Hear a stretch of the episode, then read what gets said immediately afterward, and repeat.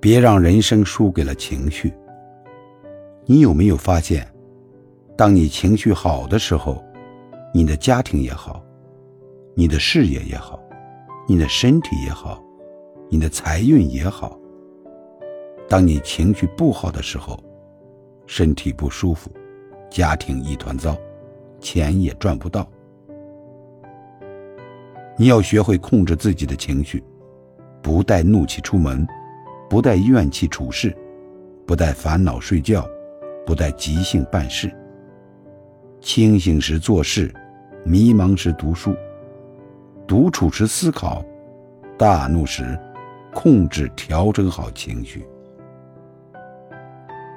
别让人生输给情绪，是这辈子一定要学会的硬本领。